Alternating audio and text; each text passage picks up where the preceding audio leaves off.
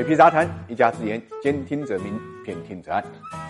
理财魔方倡导以基金组合的方式呢，科学投资基金。基金组合相比指数波动小，收益高，涵盖股票、债券、黄金、ETF、海外 QD 等基金资产。不定期呢提供调整组合建议，可以一键完成调仓。理财魔方拥有证监会颁布的基金销售牌照，各大应用商店搜索“理财魔方”即可下载。什么样的利空能够把茅台给吓趴下？答案就是消费税。前不久，把白酒吓趴下的消费税的立法改革靴子呢已经落地了。根据财政部在十二月三号发布的《中华人民共和国消费税法》征求意见稿和现行的征收规则对比着看，除了对贵重首饰和超豪华小汽车在零售环节征税外呢，其他税率和征收环节呢都没发生变化。换句话来讲，对于白酒市场的担忧，现在就应该算是一场闹剧。不过闹剧虽然过去了，但是白酒板块受伤还是非常严重的，资金砸盘动作是明显的。尤其是茅台，它从十一月二十二号到十二月三号八个交易日呢，市值蒸发呢就是一千四百五十三亿。那么为什么这个消费税改革对白酒板块有这么大的杀伤力呢？主要就是白酒的消费税移至消费端的问题。众所周知啊，现在白酒消费税的征收呢是在生产环节或者进口环节，如果将征收环节后移到消费端，那就会导致。区域性酒企和经销商压力倍增，因为白酒消费税是二零一七年五月以来一直都是从价税按照呢生产环节价格的百分之二十，从量税按照销售量每公斤一元计算来缴纳的。一旦消费税后移消费端，那么这个税费的计算标准就会发生大幅度的调整。根据机构的预测啊，白酒全行业税额呢增幅呢会达到一百零六，平均利润呢水平会下降十个百分点。我们看一下二零一八年白酒上市公司。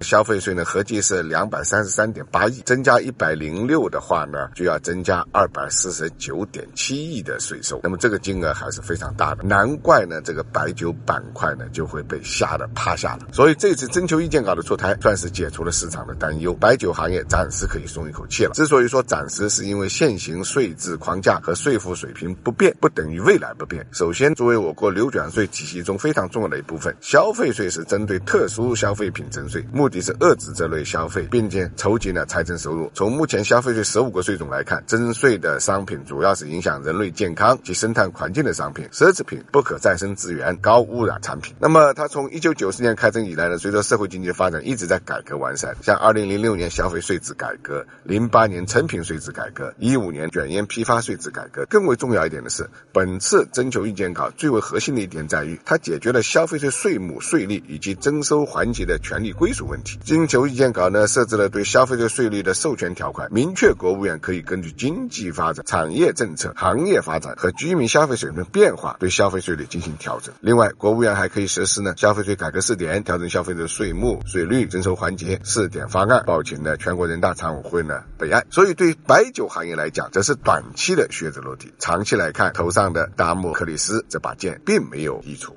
你好，我是你的好朋友喜财神。一年一度的喜马拉雅一二三知识狂欢节就要来啦！添加微信 x m l y c a i j i n g，也就是喜马拉雅的首字母加财经的全拼音，进入喜马官方内购群，送你一二三独家省钱攻略，教你津贴加五折，用最低价买到心仪好课。现在入群还送你价值超两千元的好课免费听。吴晓波、冯仑等十几位财经大咖滚动直播，还有百元喜点卡、精品付费课程、畅销签名书轮番送，为你的二零二零年财富增值计划助一臂之力。